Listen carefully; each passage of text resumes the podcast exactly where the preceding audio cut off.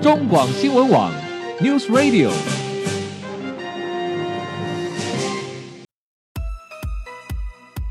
政治大人物、企业 CEO 有何成功的秘诀、制胜的绝招？周日，Mr. Bear，请他们说分明。社会重要议题，台湾文化传承，哪些话题最新鲜、最有趣？周日，Mr. Big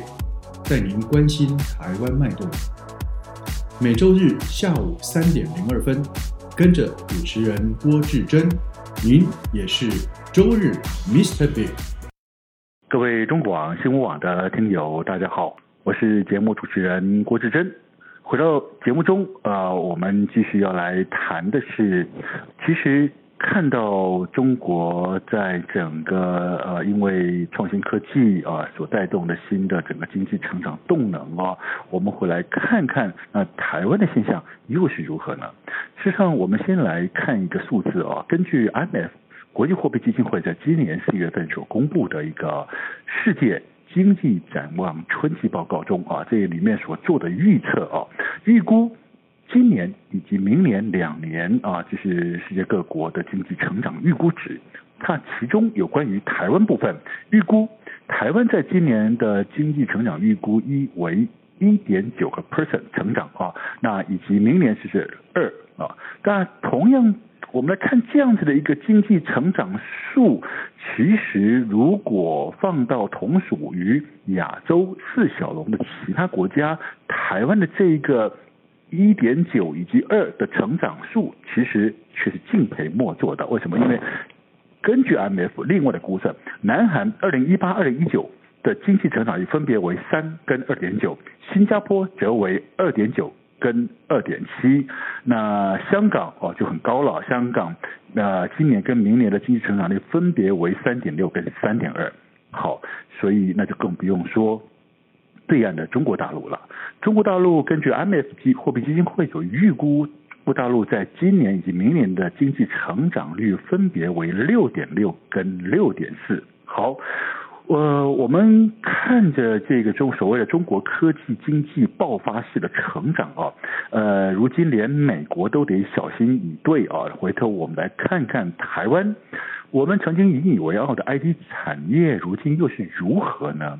面对国际高门槛的竞争，我们又该如何因应以对呢？台湾企业的竞争力以及未来的成长动能又在哪里呢？呃，在这一段节目中，我们高兴邀请到是《天下》杂志调查中心的总监熊一西先生来到节目中来，根据《天下》杂志刚刚做的二零一八年所做最新两岸三地一千大企业的大调查的结果出炉了。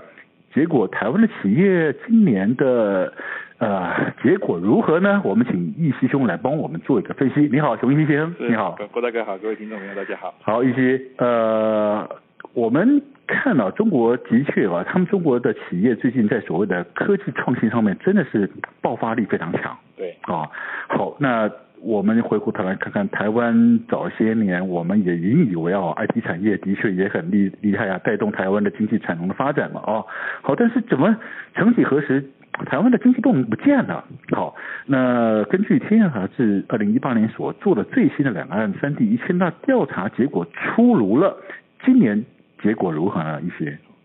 嗯、呃，其实我们如果说就两岸三地来看，其实，哎、欸，尤其是当然对岸啦、啊、哈，嗯，其实他们的那个成长是很很惊人的，很惊人啊，因为就是此消彼长嘛哈，嗯，当当对岸的那个规模不断长大的时候，其实台湾它虽然台湾也也有在进步啦，嗯，根据之前的两千大调查，台湾的企业制造业啊、服务业还是有成长，是，可是跟在放到整个亚放到整个华人企业这个池塘来看的话，嗯，我们就感觉就有一点进步的不如人。哦、那以我们以今年的这个两岸三地一千大调查来说了，今年大概这个一千大就是一千家榜，就是一千家的榜单里嗯面，台湾企业有只有只有一百二二十四家，又下滑，比去年还少了。对，其实这过去十年一直在，我们十年前那时候还是我们做刚开始做这个调查的时候，那时候是有四分之一两百五十六家台湾的企业。嗯嗯嗯那可是，一接着开始一路下滑，到今年就一百二，几乎腰斩了一半，嗯嗯剩下一百二十四嗯家嗯。那所以说，在这个榜单从当年台湾企业占据了四分之一的份额，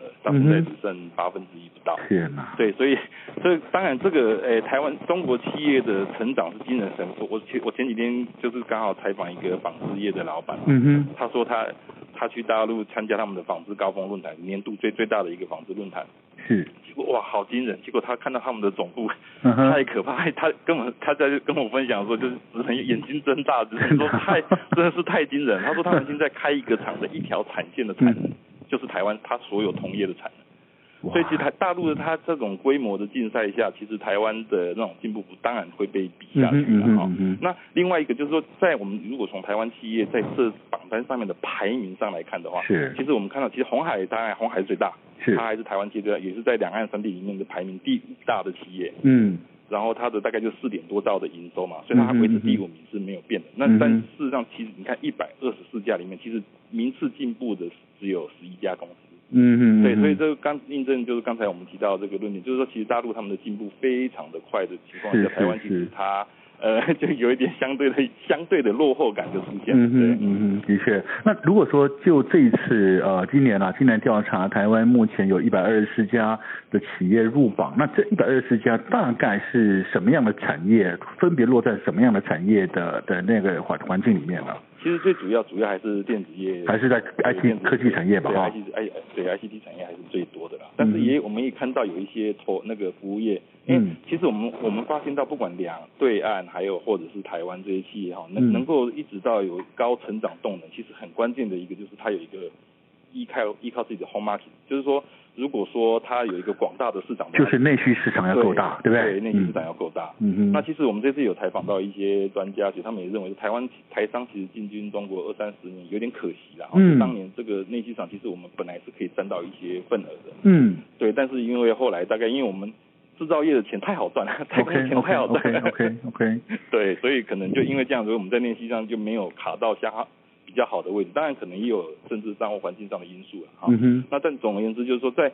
当没没有这个广大的内需市场为依归的时候，其实你看 Fortune 五百在全球的五百大企业也是，他们能够在那个榜单上一直能够保持地位，就是他们自己本身都有一个很大的一个内需市场。那嗯台湾企业其实先天上就是少这个等于说优势了，内需市场就不够大对这个条，件嗯，，对。所以这个台湾企业才要走出去嘛，这走出去其实又没有在及时卡好位的话，其实就会遇到当呃，即便像红海，它代工做到全球全球顶尖、全球最大，可是嗯哼还是会遇到成长的动能。是就我们看到是上礼拜它现金减资嘛，哈，对它减资哈，嗯其实一般来讲，企业减资不外乎一个就是呵 因为不怎么样，要美化财报。对那另外一个也是，另外一个不一定，另外可能是他真的有赚钱，但是他就把这些盈余，呃，也不要一直放在那边，他就把它直接做减资，把钱还给股东。对。哦，那你怎么看红海这次减资的状况？其实红海一直都是我们台股的现金王，嗯它手上现金，我们看以去年底为止六六千多亿的现金，嗯所以是哼，非常多的。但是因为就可能就是遇到成长上的，跟你看不到未来的资本支出计划，是是是对。那这些现金一直握在手上，它当它是资本额的好几倍大的时候，嗯你反而会对它整个企业的价值，就所谓的市值啊，嗯产生减损。对，对，你因为你现金太多，但是嗯你又没有、没有一个成长性的话，嗯哼那反而到你的 EPS 会损及你的 EPS 嘛。不如把它还给股东。对，就在财报上也做得漂亮，然后嗯哼事实上，它其实红海我们可以看到这几年它的那些小金鸡都开始到到大陆哦，到香嗯港哼上市。嗯哼事实上，它未来筹资，它不再扮演筹资的角色，它筹资交给他们下到大陆上市那些公司，就因为本益比也比较高。嗯所以嗯其，所以说它在台湾我们很明显看到，它这次减资就是除了美化财报，嗯那，另外一个就是说可能它的整个控股公司的定位会更清楚。是是对，就是是大是。大外界大概是这样子在观察这样好。，那其实我们就看到一个警讯了。当然，我们看到红海虽然还握有大把的现金，因此它做减资，但是同样呢，它也碰到了所谓的接下来的成长动能，它看样子也没有找到方向了。对对不对？因为不然其实嗯不然他就不需把钱这样子放出去了，他可以再做转投资或做其他事情。就回过头来谈到说，嗯，在这次你所写的这样的一个调查报告里面，也看到了呃，原来其实台湾企业过去的几年，实际上我们以为我们有不错的发展，但是很可惜的，在整个布局里面，我们缺乏了一个所谓的产品线或产品品牌的布局，因此在面对未来的成长动能里面，好像在这边我们缺席了，是不是呢？ 哎，对，其实这就是台湾的入榜的公司，我们大部分看到，包括 ICT 公司或是服务服务业，主要还是在内台湾的那些，像三商通、三商行，嗯它主要还是做嗯嗯台湾的市场。嗯哼嗯哼，就是说这些公司，他们其实很多做主要还是做，就是做工，就是说制造，是对，或者说比较产业类的公司的，嗯哼比较少这嗯种哼产品类的公司。嗯哼台湾的 ICT 大概这这这些年就出了华硕跟宏基，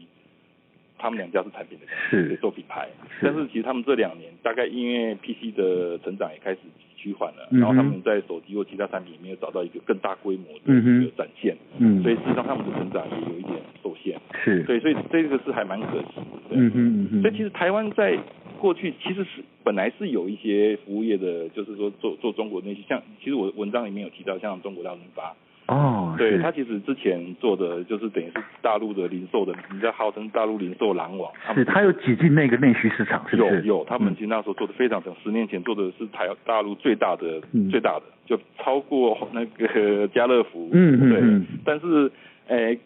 可能就是因为做的太好了，嗯所以但是我就因为我跟他们采访过好几次啊，嗯他们其实在于他们的本业，包括在连那个连锁服务业，就是说他们在卖场上的管理上非常的细致，非常的讲究它的精致度，嗯可是也可能也因为这样忽略了抬头起来看身边消费者习惯的改变， ，OK，所以像电商这些腾讯、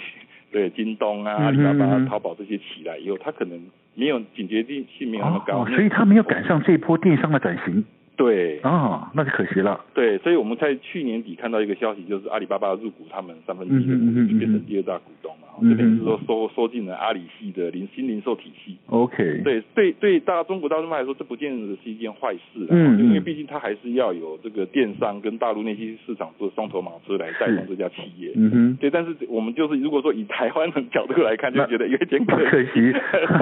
对以当然以这个中国中国大润发来讲，本身它不是坏事，因为它找到好的合作伙伴，然后开始走新的营运模式。但是从台湾企业在大陆发展的布局来看，呃，又又不见了。 对，有点可惜。 对对对，所以事实上，台湾过去是是曾经也有过抓到一些机会的，并甚至还像一家有一家就服务业做女鞋达芙妮，嗯哼。对它其实本来之前几年都在这个榜单里面，嗯，但布林强这几年就好像比较不对，行就哦。退出榜单了。嗯嗯 对，他的问题是在哪里呢？呃，当然他们问题很多啊，一个是当然加盟跟直营的一些路线之争啊，然后他是们后来是有一些就是内部管理阶层换人以后，他们决定要砍掉加盟，嗯哼结果造成加盟店东的一些抗议。嗯哼那另外一个就是在接班上，可能新生代的呃领导他可能也觉得说他要专注做品牌，所以他嗯甚至把厂房都处分掉了。是，对，这个其实对于本来应该是说达这是达芙妮的优势，嗯哼对，但可能就是因为这样子的一个决策，但是造成说他本来可以透过厂房来调节他的库存，嗯哼，但是因为他厂房处理掉以后，就变成就他原来的优势可能就跟其他人一样，嗯哼那他对，所以他这几年的营收一直在下滑，结结果去年前年就开始退出这个榜单， OK 就蛮可惜的。嗯哼，对，台湾其实蛮多的，在大陆做那些品牌，后来都不是像你说像那个西服记，它不是嗯卖给当地，还有像西那个大家那个史丹露啦，就是女鞋，他们后来也都分掉了。是是是，所以以其实还呃，因为大陆那一块市场的确，它的那个资本支出的那种怎么讲，那种狼性跟技术嗯嗯性，的确嗯嗯是跟台湾企业这边可能习惯不太一样。嗯哼，所以我这个个榜榜的文章后面有讲到有几个台湾，就是原来是台湾是台湾为主的一个行业，就是嗯 ICT 行业。嗯嗯现在很多大陆公司都起来了。嗯哼，包括像做代工，包括像电声，以前是美绿啊，或者大力、嗯嗯嗯大力光啊，嗯或者说嗯，但现在有或者陈红做触控面板，是而大陆是现在相对很多竞争者都起来，那他们的企图心都非常非常的强大哦，对，对而且规模都已经超越台湾的同业 了。是是，其实看呢，我们在看哦，其实刚刚除了您刚刚所提到的台湾企业哦，呃，整个成长动能不足的，除了所谓的我们没有去做产品线的经营，我们也比较缺乏所谓的大的所谓的内需市场的支撑之外，还有一个我觉得还有一个问题是台湾企业的性格问题，好像我们就比较保守。 哦，我们当然是稳扎稳打是好事，对企业经营本来就是呃经营者要有一个相对的责任啊、当然，但是太稳健而不敢做积极性的发展，比如说我们没有做啊、呃、长线的布局投资，其实当整个市场跟趋势在翻转的时候，我们就断掉了，我们就跟不上了。对好，这好像是台企跟陆企比较大在企业经营性格上的差异，是对，不是这呢个？我讲一个小故事哈、嗯就是像阿里巴巴，它这一次进中国大润发以后，他们那个执行长张勇，他们就嗯跟台台干在聊天的时候，曾经讲过一句话，嗯他说你们台湾都叫做营运，嗯，那我们大陆都叫做运营。那他哈说哈，其实这样，这从这个词就可以看出两边的企业经营性格很是大不一是样。是，所谓的营运，就是我们会先把事情做好，嗯定制化做好以后，开始想到我的扩张。嗯嗯嗯，大陆是不是？他们先运，所谓运就是先架构好，啊哈他们先想好它的版图。嗯那至于经营上的细致化的操作，先反正先站位，到时候再慢慢来调。啊哦，对，这就是两边的企业很思维不一一样啊、样的。 对对对对，我觉得真的还蛮蛮切中我，我觉得 还 蛮的确的确蛮贴切的。对，嗯，好，那这样子，我想呃，一些整体来看，对于台湾企业，我们大概呃知道了几个关键的问题所在。那你怎么看？透过这次的调查跟分析之后，你怎么认为台湾企业又该如何在现阶段跟未来，呃，能够看到自己的缺点，然后也能够找出自己的成长动能呢？你会怎么样的建议没有？呃，其实有有几个方面啊，一个嗯就是其实因为企业当它要成长，一个就是当然本业加大投资嘛。是那我们是嗯目前是看到台湾很多企业它在本业上投资都已经缺步。那另外一个就是嗯哼诟病，嗯，，对，就这两条路。那嗯台湾嗯其实大陆企业现在诟病诟病的很凶哈，但是嗯像像台湾的企业在这这两条路上，感觉都相对的保守。是，对，那我觉得这个是台湾企业值得思考的，就是说它到底要在这个要要要继续往这个规模这条路上走的话，嗯哼你到底要选择要什么道路，我觉得是可以。因为其实现在全球的诟病机会是蛮多的，嗯嗯就看嗯嗯你有没有这个企 图心，对，啊那讲到第二个就是企图心，嗯因为其实早年台湾的 ICT，你说像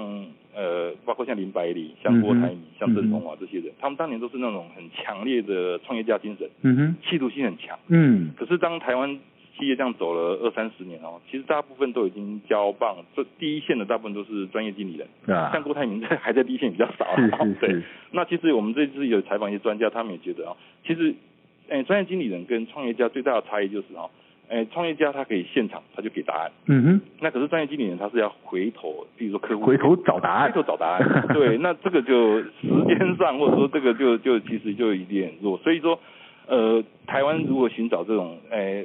充分的，比如说企业家、创业家他能够充分授权，那专业经理人他有这种创业家的精神，嗯那哼，这个当然有更细致操作，比如说他要诶、把他，比如有专家觉得说，台湾的专业经理是不太重视市值啊，哈、嗯哼就嗯哼嗯跟就觉得说跟这台市值没有什么联动，造成他的这种企图心比较没那么强，嗯哼有里面有很多细致原因，但我觉得这种创业家的精神其实应该还是需要， 还可能在台湾企业可能还是需要有酝酿，能够找回来这样的创业家精神。没错没错哈。其实呃，我们台湾企业长期这近十几二十年来一直在谈整个面对中国大陆的经济的快速崛起，我们在面对企业到底该如何谈转型这件事情，谈了很久。其实转型看到整个市场趋势其实并不难，因为市场趋势一直在呈现。重点是我们看到趋势的时候，知道它转型的时候，我们有没有那个企图心，敢不敢加大投资？我们有没有那个企图心，敢不敢用并购的方式让自己快速成长？其实或许也是我们台湾企业